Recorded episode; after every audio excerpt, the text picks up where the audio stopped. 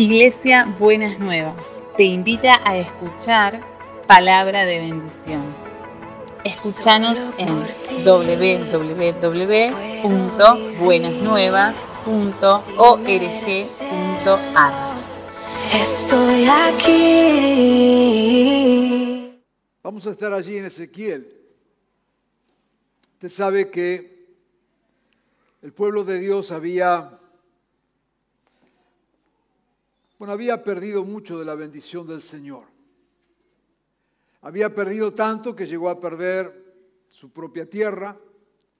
No solamente perdió el espacio geográfico, sino también que la ciudad de Jerusalén fue destruida y el templo fue quemado. O sea, estaban bajo una enorme presión, lo que se conoce como el cautiverio del pueblo del Señor. Hubo un momento donde Dios se cansó ya de su pueblo y decidió darle un castigo ejemplar. Y entonces hizo que fuera invadido, que fueran llevados cautivos, hubo muerte, hubo destrucción. Pero básicamente hubo algunas cosas que afectaban muy seriamente a la fe del pueblo del Señor. La, la primera era la destrucción de Jerusalén, que era la ciudad santa, la ciudad que se consideraba el lugar, la ciudad donde Dios había puesto sus ojos de especial manera. Pero Dios dijo basta y cayó Jerusalén. Pero no solo Jerusalén, sino que luego también el mismo templo de Jerusalén, que era el lugar donde, según la teología de la época, era el lugar donde Dios habitaba en el lugar santísimo. Estaba el templo, el templo tenía varios espacios, y un espacio era el lugar santísimo, una habitación donde estaba el arca y donde se decía, ahí estaba la presencia de Dios. Así que era un lugar muy especial en la fe, en la cultura del pueblo del Señor. Pero en ese castigo que Dios envió, también el templo fue destruido. Así que no quedaba ninguna señal visible que pudiera ayudar a ese pueblo a conservar esa fe. Por lo tanto, todos los que fueron esparcidos, todos los que fueron llevados cautivos en el exilio, siempre añoraban poder volver y poder reconstruir aquel templo que había sido destruido. Un templo que, como usted sabe, era una de las maravillas arquitectónicas del momento, también por el lujo que tenía, tanto oro, tantas piedras preciosas, tanta plata. Dice que de otros lugares venían a, observar aquel templo. Así que imagínese la idea, imagínese el cuadro donde todos los monumentos a la fe habían sido destruidos, no quedaba absolutamente nada en pie. Así que esta gente, este pueblo que he llevado cautivo, en sus oraciones, en sus anhelos, está el poder volver a la tierra, y en especial poder volver a tener el templo. Allí en Ezequiel 40 nos dice que Dios llama a Ezequiel y le da una visión del templo. Esto fue más o menos 25 años después de que había comenzado el cautiverio, Dios llama a Ezequiel y le da una visión de un templo, del templo nuevo. Era muy similar al templo que había sido derribado. Tenía algunos pequeños detalles, no vamos a entrar en eso hoy. Había una separación entre las salas que correspondían al rey y a la cuestión política y las salas que en verdadmente eran para adorar a Dios, que correspondían a todos los ritos eh, religiosos. En el primer templo se estaba medio junto, en el segundo se separó. Vale la enseñanza, no es el tema de hoy. En el segundo templo Dios se encarga de tratar de separar visualmente lo que era la política de lo que era la fe. Siempre que se mezcló la política con la fe, la que perdió fue la fe. Sigamos con el tema del templo. Así que están, hay una visión de Dios que le da a Ezequiel, anunciando que el templo va a ser reconstruido. Y Dios prepara las cosas para que así comience la reconstrucción del templo. Tenemos algunos libros proféticos que nos hablan de esto, de cómo Dios usó aún reyes y gente e imperios que no pertenecían al pueblo de Dios para facilitar la construcción del templo. Así que hágase esta imagen, están reconstruyendo ahora el templo, algo que habían soñado, algo que se había derribado, algo que Dios permitía ahora nuevamente tener. Dios trae una visión. Así que la visión surge del corazón de Dios y Dios prepara todo para que el templo pueda ser reconstruido. Y esto ocurrió y el templo se reconstruyó. Y entonces llegamos a Ezequiel 43. Ahora sí vamos a leer el texto. Ezequiel 43, versículo 1 al 5 y después 10 al 11. Dice así. Entonces y está hablando acá Ezequiel, ¿eh? una visión, el hombre, está hablando allí de ángel que se le apareció, me llevó a la puerta que da al oriente. Ya el templo está construido. Vi que la gloria del Dios de Israel venía del oriente en medio de un ruido ensordecedor semejante al de un río caudaloso. O sea, él ve que ahora un río viene hacia el templo y la tierra resplandecía con su gloria. Esta visión era semejante a la que tuve cuando él vino a destruir la ciudad de Jerusalén. También a la que tuve junto al río Quebal. Lo que está diciendo esta visión son como otras que tuve. Y caí rostro en tierra. Cuando la gloria del Señor entró al templo, subraye esto, cuando la gloria del Señor entró al templo por la puerta que daba al oriente. Entonces el Espíritu me levantó, me introdujo en el atrio interior y vi que la gloria del Señor había llenado el templo. Hijo de hombre, describe al pueblo de Israel el templo con sus planos y medida. Hazle conocer el diseño del templo y su estructura, con sus salidas y entradas, es decir, todo su diseño, al igual que sus estatutos y sus leyes. Pon todo esto por escrito ante sus ojos para que sean fieles al diseño y cumplan todos, cumplan todos sus estatutos. Fíjese de qué estamos hablando. Dios le trae la visión para que se reconstruya aquel templo que había sido destruido. Ahora llegó el momento, el templo está terminado. Entonces llega el momento de la dedicación del templo. Y Dios le da esta visión a Ezequiel, de que viene la gloria de Dios y llena ese lugar.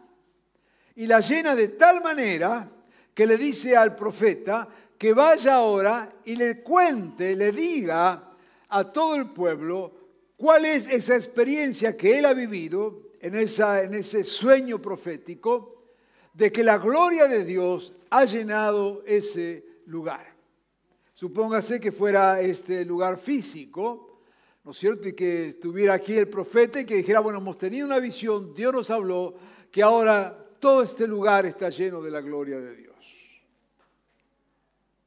La gloria de Dios era la misma presencia de Dios es la expresión de lo máximo que podemos ver o encontrar de Dios. Así que en el momento que hacen la inauguración, la gloria llena ese templo. Pero no solamente la llena la gloria el templo, sino que le dice que vaya y que le diga al pueblo lo que ha ocurrido, que le hable del diseño del templo, porque cada espacio tenía su significado, y que le hable también de las costumbres que tenían que rodear aquel templo, los distintos ritos, las distintas costumbres, las distintas cosas para hacer, los distintos servicios, todo el, todo el personal que trabajaba en el templo, que eran muchísimos, muchísima gente.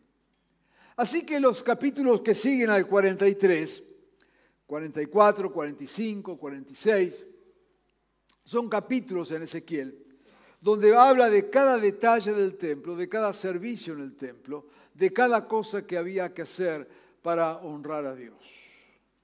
Así que otra vez, imagínese la escena. Acaban de inaugurar un lugar que habían soñado por años. Algo que era imposible para ellos. Ahora Dios lo hacía posible. Y viene el Señor y llena ese lugar con su gloria. Y no solamente lo llena con su gloria, sino que le da instrucciones para que ellos sepan perfectamente lo que había ocurrido, lo que Dios había diseñado y lo que se esperaba que ocurriera allí. Todos los ritos, todas las festividades, todo lo que tenían que hacer para honrar a Dios en aquel lugar.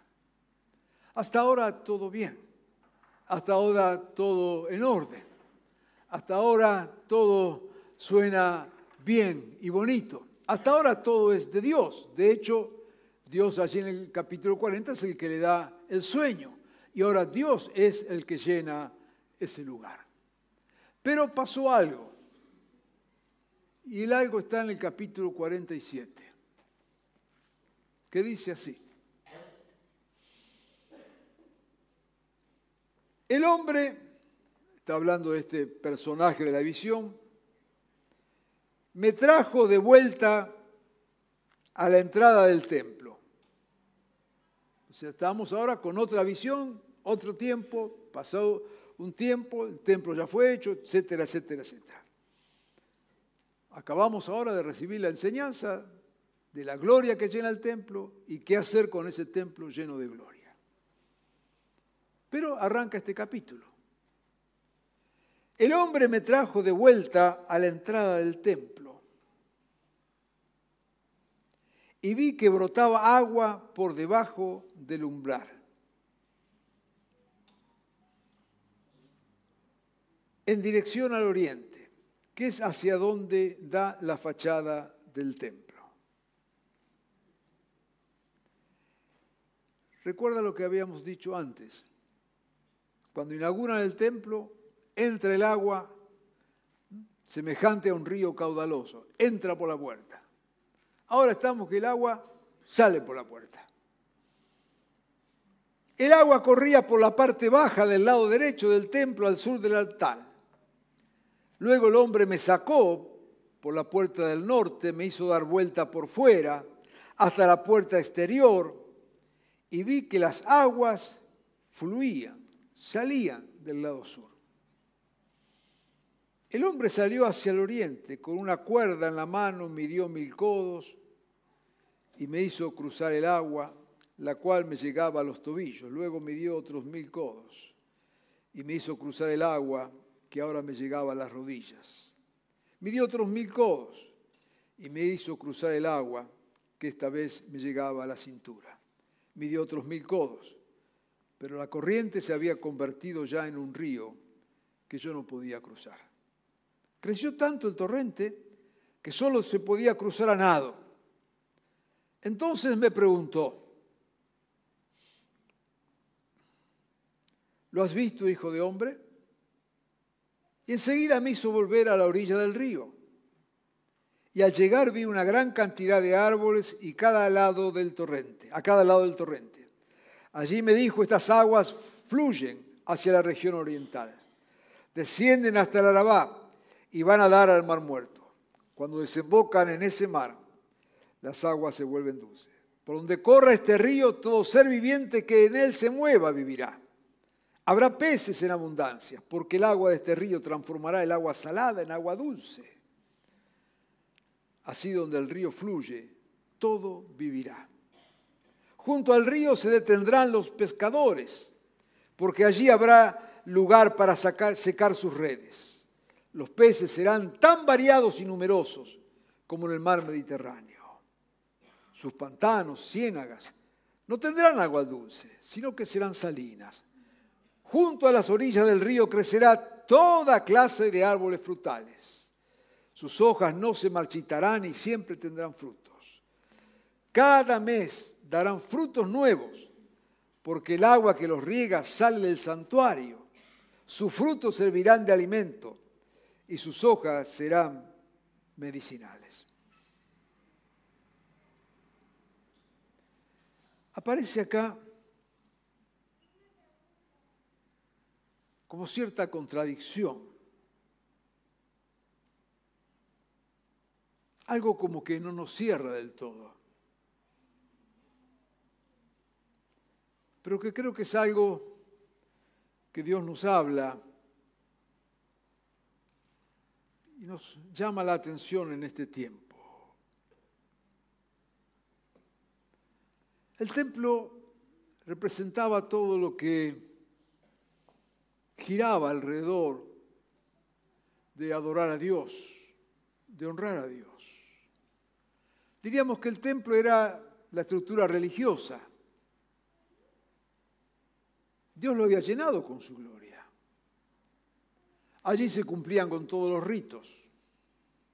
Allí se llevaban las ofrendas. Allí se consagraban los animales al Señor, los sacrificios. Allí se recordaba lo que Dios había hecho. No había nada malo en el templo. No había nada malo en lo que estaban haciendo así. Dios mismo les había dado las instrucciones de cómo hacerlo. Dios mismo había marcado ese lugar. Así que todo lo que pasaba en el templo era bueno, era aceptable, era agradable a Dios. Pero hay algo que marca la diferencia. Nos dice que del templo, no de otro lugar, del templo, sale un río. río que había entrado cuando inauguraron el templo. Y es un río de vida.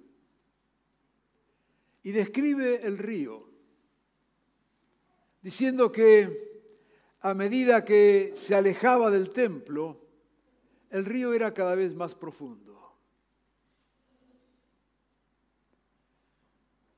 Que a medida que se alejaba del templo, el río se llenaba de vida. Peces, dice, de, de todo tipo, árboles y plantas de todo tipo, frutos de todo tipo, a tal punto que llega a decir que daba fruto 12 veces al año, todo el año dando frutos. Y dice allí que el que se acercaba al río vivía. Lo que está enseñando es que si bien el templo era bueno, que si bien cumplir con los ritos estaba bien, que si bien celebrar en ese lugar a Dios estaba bueno, había algo mejor. El río de vida de Dios. Y ese río de vida no está en la estructura, no está en los ritos, no está en las cosas que hacemos, no está en nuestras costumbres, no está en nuestros hábitos religiosos. Es un río inmanejable que interesantemente Cuanto más lejos está de la estructura, más profundo es y más vida tiene. Y aquí, y me lo habrá escuchado tantas veces, he aquí donde está el desafío para nosotros hoy, para la iglesia hoy. El desafío de vivir nuestra fe como una costumbre, una buena costumbre de vivir nuestra fe como un espacio para guardar y conservar ciertos ritos que tenemos y que son buenos. El domingo que viene vamos a tener uno de ellos, vamos a celebrar la cena del Señor. ¿Cómo no gozarnos con la cena del Señor? O cada vez que venimos a la casa del Señor y nos gozamos, cuánto nos alegra vernos. Qué importante es estar en este espacio y abrazarnos y vernos y contagiarnos la fe y compartir palabra. ¿Cómo negar esto? Pero si nuestra fe se limita a estas cosas, no perdemos lo mejor. Hay vida de Dios más allá de cualquier rito, más allá de cualquier costumbre. El río de Dios no está atado a ninguna estructura. El río de Dios no está atado a ningún molde, sea el molde que fuera. Yo recuerdo en mis eh, principios, y algunos de acá son también más o menos de aquella época, en nuestras iglesias pentecostales de años atrás. El molde era para que hubiera bendición de Dios, había que gritar. Si usted no gritaba, Dios no estaba. Bueno. Y gritábamos. Hace 20 años atrás, recuerda, ya no, no, ya 30 años, en los 90, vino la moda de caerse, así que si usted no se caía no tenía la unción de Dios. Así que cuerpo a tierra, hermano, si quiere ser ungido. Moldes. Los moldes son fáciles de copiar. Los moldes nos hacen creer que en eso hay bendición. Los moldes los podemos imitar. Nos pueden engañar. Podemos engañarnos, pensar que venimos todos los días. Y entonces alguno dirá, vio pastor, por eso no vengo nunca. No te equivoques. No venga a mí a querer engañarme después de 55 años de pastor. Cuando te quedas en tu casa durmiendo, tomate mate y viendo el culto por, por internet, fíjate bien que algo está pasando. Te lo digo así de onda.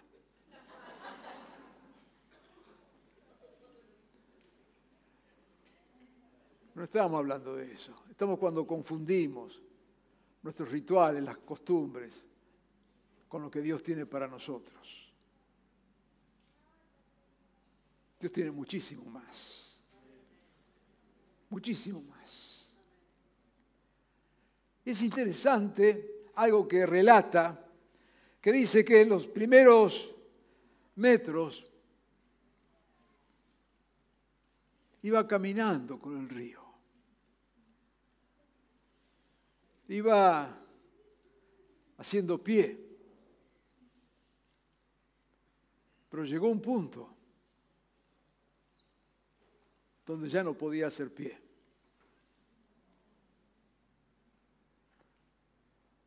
Cuando decides moverte en el río de Dios, primero te mueve vos, pero llega el momento donde el río te mueve a vos. Esa es la diferencia. Esa es la diferencia entre una vida buena, agradable, religiosa y una vida llena del Espíritu del Señor. No hablamos de pecado, no hablamos de cosas malas, de ninguna manera. Pero hay algo mejor, hay algo superior, hay algo que Dios traza delante nuestro. Hay un río de vida, porque la vida no la vas a encontrar acá, ni la vas a encontrar cumpliendo con todos los mandamientos y con todas las costumbres podrás venir, ofrendar, diezmar, cantar, orar y estar muerto. La vida está donde está la gloria de Dios, en un río que fluye de manera inmanejable.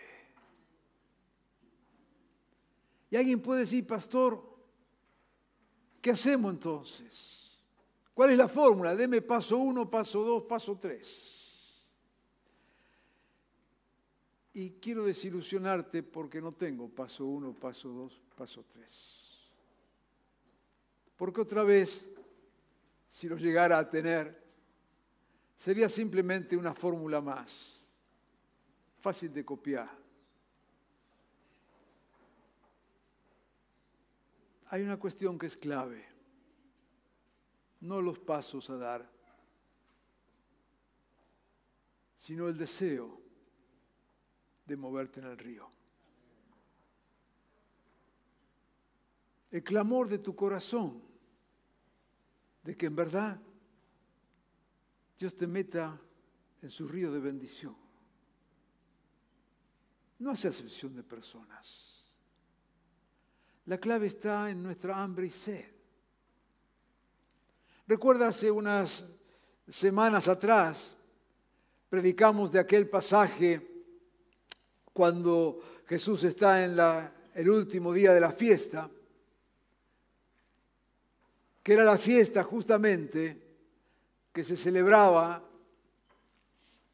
las bendiciones de Dios y se recordaba la provisión del agua y de la luz. Y era la fiesta de abundante agua y luz. Dice que la gente durante una semana, siete días completos, la fiesta de las enramadas, que fue la fiesta cuando ahora hace un mes atrás bombardearon allí la zona de Israel, era la misma fiesta. Durante toda una semana estaba el pueblo de Dios celebrando la provisión de agua y lo que hacía eran durante toda una semana iban al estanque de Siloé, agarraban las tinajas con agua, las cargaban en el hombro, las llevaban y las derramaban en el altar en el templo, en el atrio. Toda una semana, llevando agua, recordando el agua del Señor y recordando la bendición. Una semana entera, calcule usted, agua, agua, agua, agua, agua, agua, agua y agua. Al fin de la semana, el último día de la fiesta, dice el Evangelio, se levanta Jesús y grita. La presión es grita si alguno tiene sed, venga y beba. Cosa de loco, ¿no? Hace una semana que están con el agua. Hace una semana que todos los días van al estanque de Siloé, sacan agua, traen agua, la derraman, trae agua, trae agua, agua, agua, agua, agua y agua. Y llegó el último día y a Jesús se le ocurre la brillante idea de gritar, si alguno tiene sed, venga porque acá hay otra agua. El río de Dios es un agua diferente. No es el agua de la religiosidad, no es el agua de las costumbres, no es el agua de nuestros ritos. Es un río que cuanto más nos metemos, más nos lleva y más llena nuestro corazón. Y no accedemos a Él por ningún rito, más que el profundo clamor de que Dios nos dé de beber de esa agua, que tengamos verdaderamente sed deseo. Yo quiero desafiarte, desafiarte en esta mañana a que puedas anhelar lo mejor que Dios tiene para tu vida. Yo quiero desafiarte y quiero desafiarnos como iglesia a que podamos vivir un tiempo de sed de Dios. Yo quiero desafiarte a que te animes a soñar que hay algo mucho más grande para tu vida de lo que has vivido hasta ahora. Que yo no te lo puedo dar, que la iglesia no te lo puede dar. Pero tanto vos como yo necesitamos movernos en ese río de Dios. Entonces todas nuestras expectativas van a ser diferentes. ¿Sabes por qué? Porque cuando cuando venimos a la estructura, cuando venimos al templo, cuando venimos a las organizaciones, más con nuestra mentalidad de hoy día, venimos con ojos de consumismo. Venimos a ver qué podemos aprovecharnos. Venimos a, ver que todo esté, esté bien que el aire acondicionado funcione. No me digas que el domingo que viene no va a funcionar porque entonces no, no vengo, ¿viste? Me hace mal el calor, me hace mal el frío. Algo pasa en las iglesias que hace mal el calor y el frío y en la cancha de intemperie no hace mal ni el calor ni el frío. Algo tendremos que revisar. Venimos con expectativas de consumismo. Nos sentamos y decimos, a ver, cantame si sos macho. Ojo como cantá.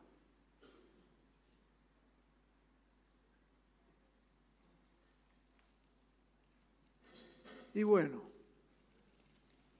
ya que vinimos al templo, Dios tiene algo diferente. Dios tiene algo superior. Dios tiene un mover de su espíritu que es mucho más de nuestra manipulación religiosa, que mucho más de nuestras costumbres y de nuestros ritos. Hay vida en Dios. Y Dios quiere llenarnos de esa vida. ¿Y sabes qué? Como dice la Escritura, cuando esa agua abundante del Señor está en nosotros, llámese su Espíritu, de nosotros brotan ríos de agua de vida.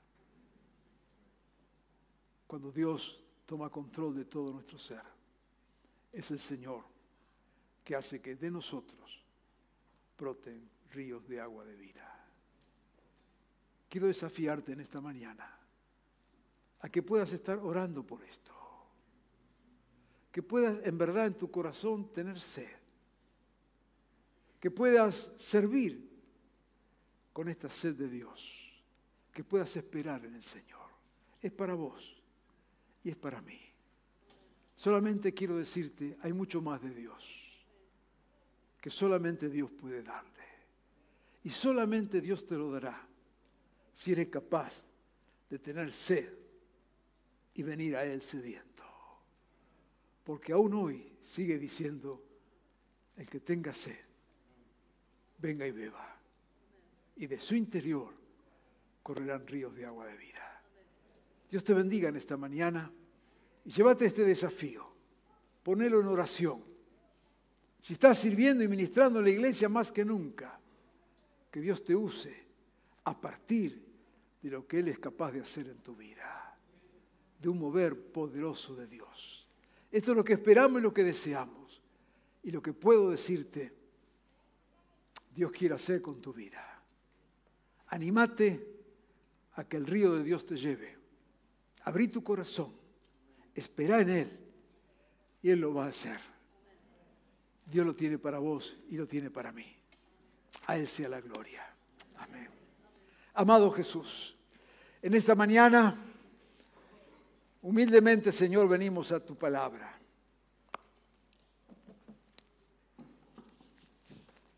Reconociendo y sabiendo, Señor, que, que vos tenés muchísimo más para nosotros.